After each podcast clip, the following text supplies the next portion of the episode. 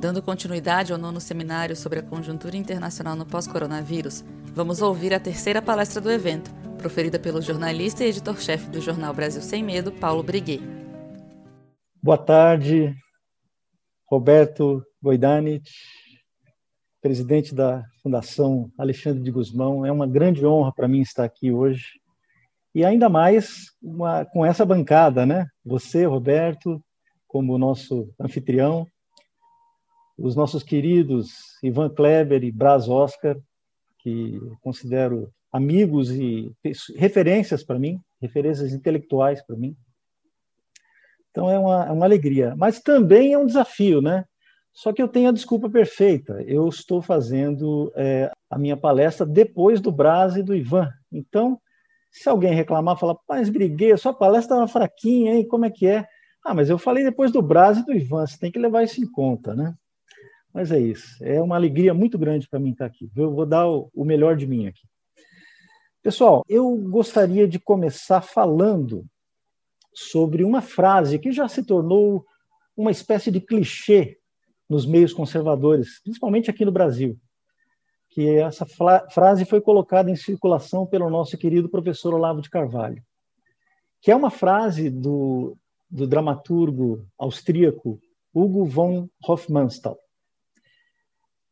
Nada existe na realidade política de um país que não esteja primeiro na sua literatura. Essa é a frase original. Mas eu, como sou jornalista, e outro dia o Toffoli falou que era o editor de um país inteiro, né? não sei se vocês viram isso. O Toffoli falou isso.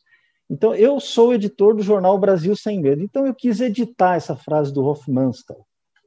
Então, eu editei a frase, eh, digamos assim, tornando-a mais simples e mais ampla. Olha só a minha pretensão, meus amigos, editar o Hofmannsthal. Hein? É, eu diria, encurtaria a frase. Diria o seguinte: nada existe na realidade que não esteja primeiro antes na literatura. A literatura antecipa a vida. A vida imita a arte, como nossos pais falavam. A vida imita a arte.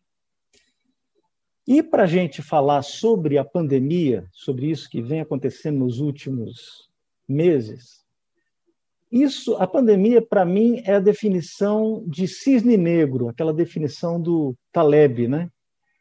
Assim, algo que nós jamais poderíamos imaginar, mas que aconteceu, né? que ninguém esperava, e que agora todos nós temos que lidar com essa realidade que está diante de nós é o cisne negro. Só que em torno desse cisne negro existem muitos abutres que estão tentando se aproveitar dessa situação para avançar suas agendas, os seus programas de engenharia social. Então, fiquei pensando qual é a obra literária que eu vou usar para definir isso que nós estamos vivendo hoje eu pensei nas quatro grandes distopias do século XX, os, os quatro grandes romances distópicos. Bom, o mais famoso é o 1984 do Orwell. Temos muitas semelhanças é, da atual situação com o 1984 do Orwell.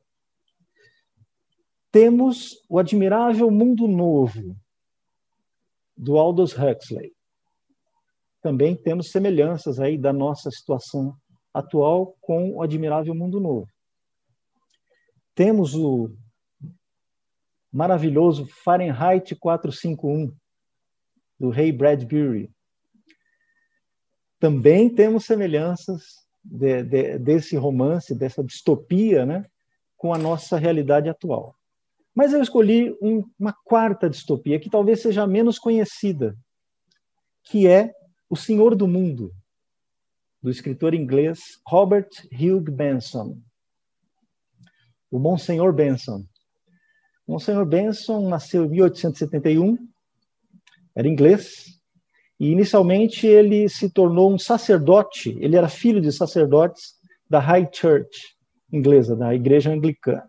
Ele se tornou um sacerdote anglicano, mas começou a estudar, estudar, e estudar religião, estudar o catolicismo romano, e por volta de 1904, se eu não me engano, ele se converteu à Igreja Católica Romana, se tornou um padre católico romano. Esse autor, ele foi, chegou a ser é, camareiro do Papa Pio X, do grande Papa Pio X, que aliás é canonizado, né? São Pio X. Ele escreveu essa obra chamada O Senhor do Mundo. Olha aqui, tem uma edição da Eclésia aqui que eu recomendo fortemente, com tradução do Ronald Robinson, que é, é muito boa a tradução e eu recomendo fortemente a leitura desse livro. Mas antes de falar no, no, no O Senhor do Mundo, eu queria falar um pouco sobre uma, o conceito da mentira. O professor José Munir Nasser, que foi um, um grande educador brasileiro, ele dizia que existem quatro tipos básicos de mentira. Primeiro tem a mentira social.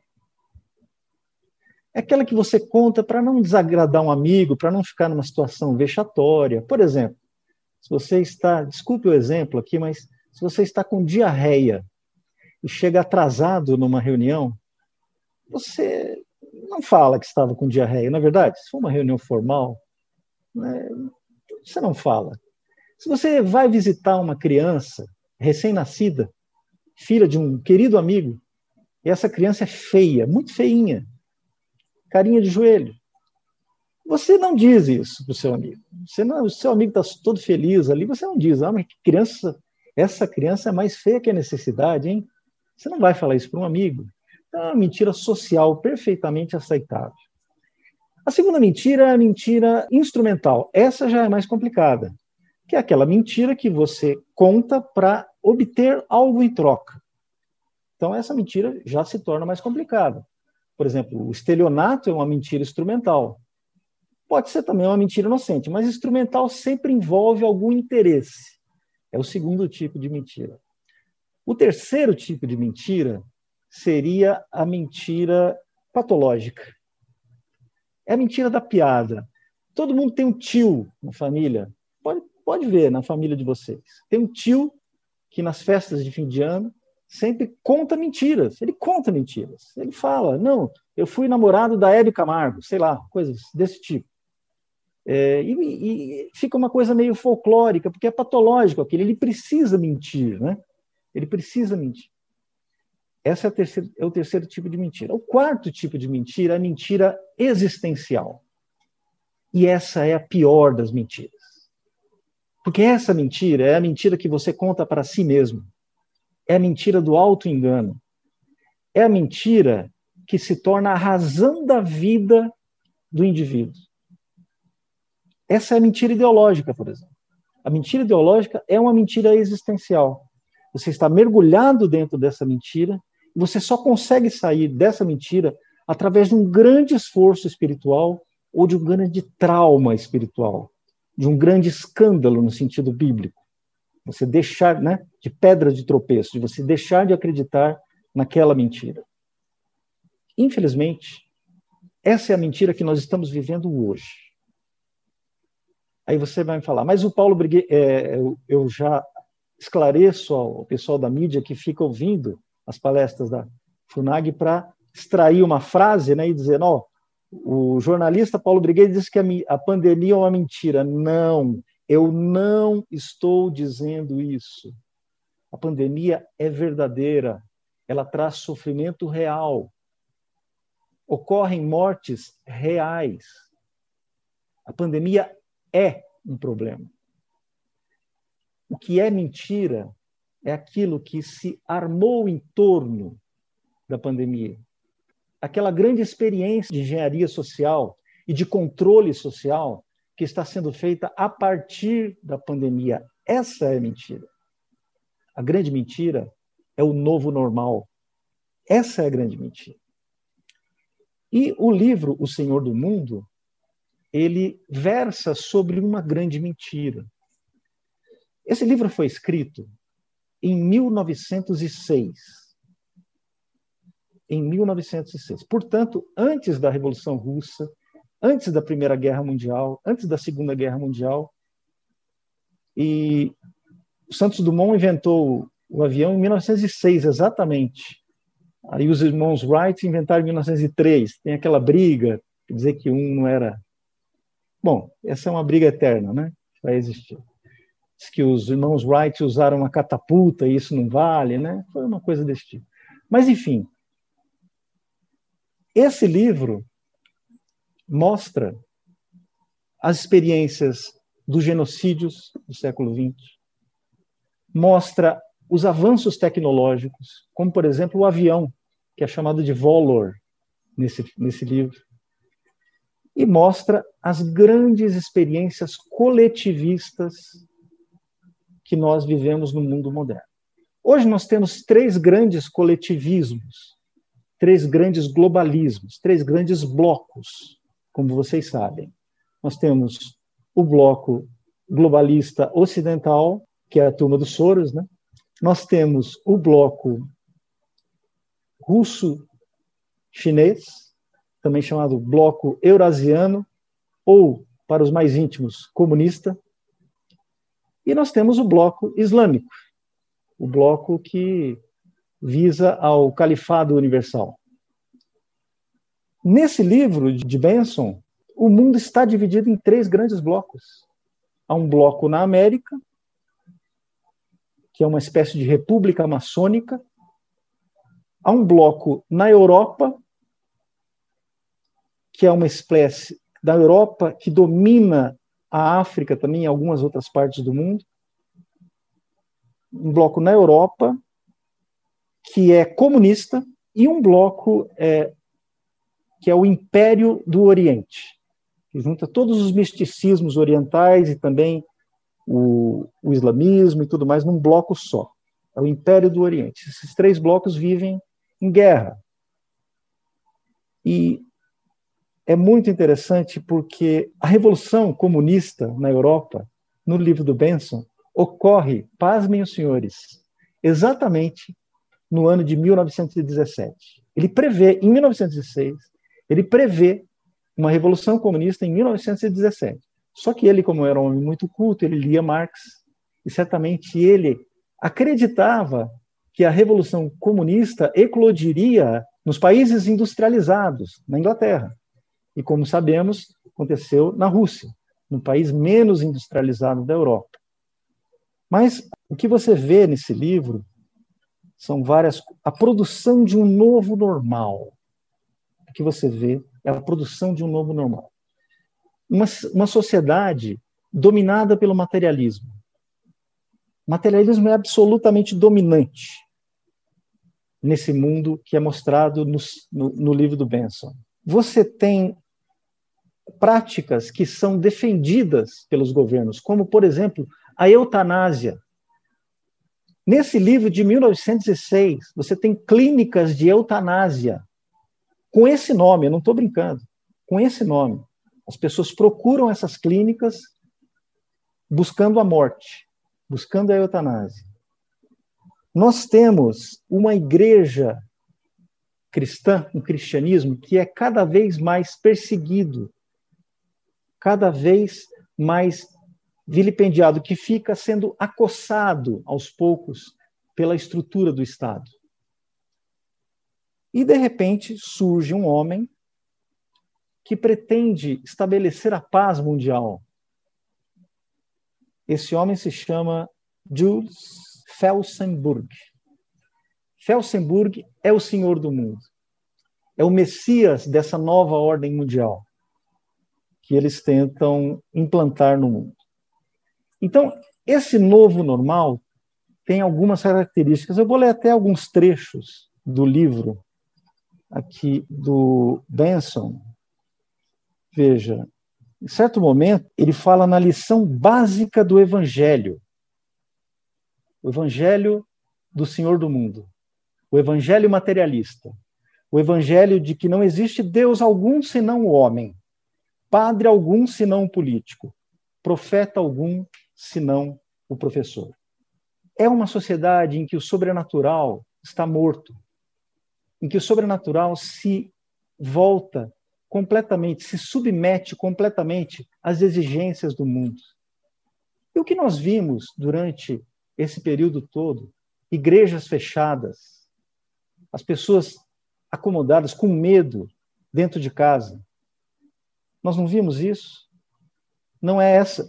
E Brás, para uma doença que tem uma letalidade baixa, uma doença que tem uma transmissibilidade alta, mas tem uma letalidade, comparada a outras doenças, uma letalidade baixa.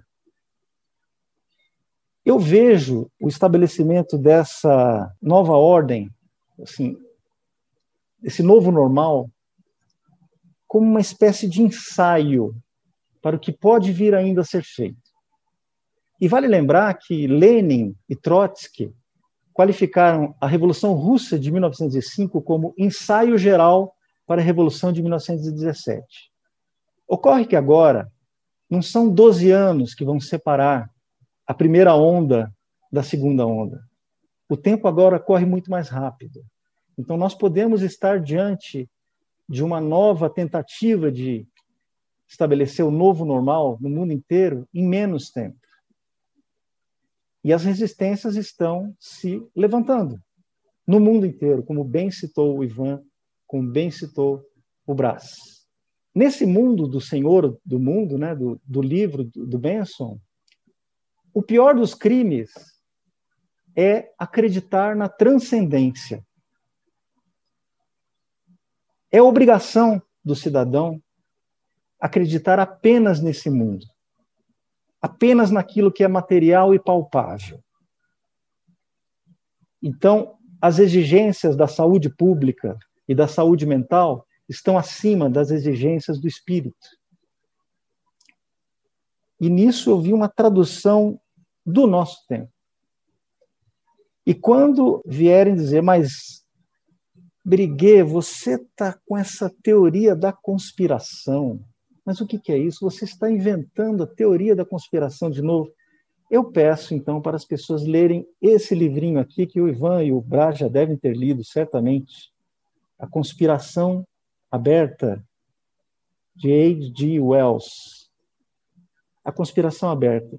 Um livro escrito em 1933, que defende abertamente a Revolução Mundial, um governo mundial o estabelecimento de uma religião mundial, do controle populacional e da engenharia social em larga escala.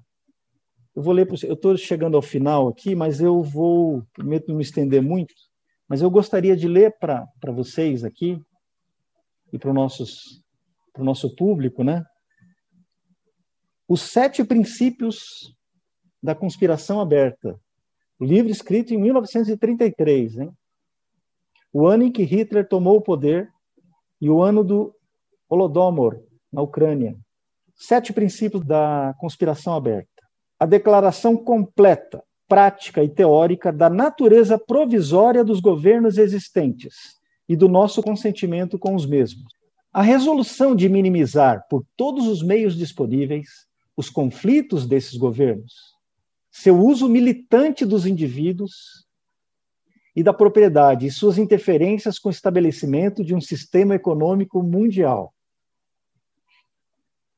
A determinação, olha só, número 3, a determinação de substituir a propriedade privada, local ou nacional, ao menos do crédito, transporte e produção das coisas essenciais, quer dizer, quase nada, né? Só o crédito, transporte e produção das coisas essenciais por uma, dire... por uma diretoria mundial que sirva aos objetivos comuns da espécie humana. Quatro, o reconhecimento prático da necessidade de controles biológicos mundiais. Por exemplo, controle da população e controle das doenças. 1933, meus caros. Cinco, o suporte a um padrão mínimo de liberdade individual e bem-estar no mundo. Seis, a tarefa, a tarefa suprema de subordinar a carreira pessoal ou seja, o indivíduo, à criação de uma diretoria mundial capaz dessas tarefas e ao avanço geral do conhecimento, da capacidade e do poder mundiais. Sétimo e último princípio da conspiração aberta do governo mundial, da nova ordem mundial, que aliás é um termo usado por ele aqui. A admissão com isso de que nossa imortalidade é condicional e está baseada na espécie e não em nossa individualidade. Você falou que eles inventaram a morte agora, Brás? Então, o governo mundial é a oportunidade de você conquistar a imortalidade. Se você obedecer ao governo mundial, você se tornará imortal, Brás. E por isso que a crença na transcendência, que a fé na transcendência, é um grande inimigo do governo mundial. Quando Bolsonaro falou lá na, na, na ONU que a cristofobia é um problema sério no Brasil e no mundo, os estagiários das redações da grande mídia ficaram em polvorosa. Meu Deus, isso é fake news, é fake news. Eu acho que nós devemos prestar mais atenção a essas palavras do presidente Bolsonaro. A cristofobia é um fato concreto. Existe a cristofobia de sangue e a cristofobia de pensamento. Existe aquela que ridiculariza, como riram diante da cruz, e existe aquela que mata. Eu encerro, comecei com o professor Monir, vou encerrar com ele também. Ele dizia, professor Monir, que a função dos grandes livros, dos clássicos da literatura, é ensinar o homem a ser normal. Então, eu encerro a minha fala assim: nós precisamos ter de volta o nosso bom e velho normal, a nossa amizade com Deus. Obrigado. Acesse o canal da FUNAG no YouTube, www.youtube.com.br FUNAGBrasil. Lá você encontrará centenas de vídeos sobre política externa brasileira e relações internacionais. Acesse também a nossa biblioteca digital, com mais de 780 volumes para download gratuito, www.funag.gov.br/biblioteca. Acompanhe as atividades da Funag Brasil no Facebook, Twitter, Instagram e Flickr.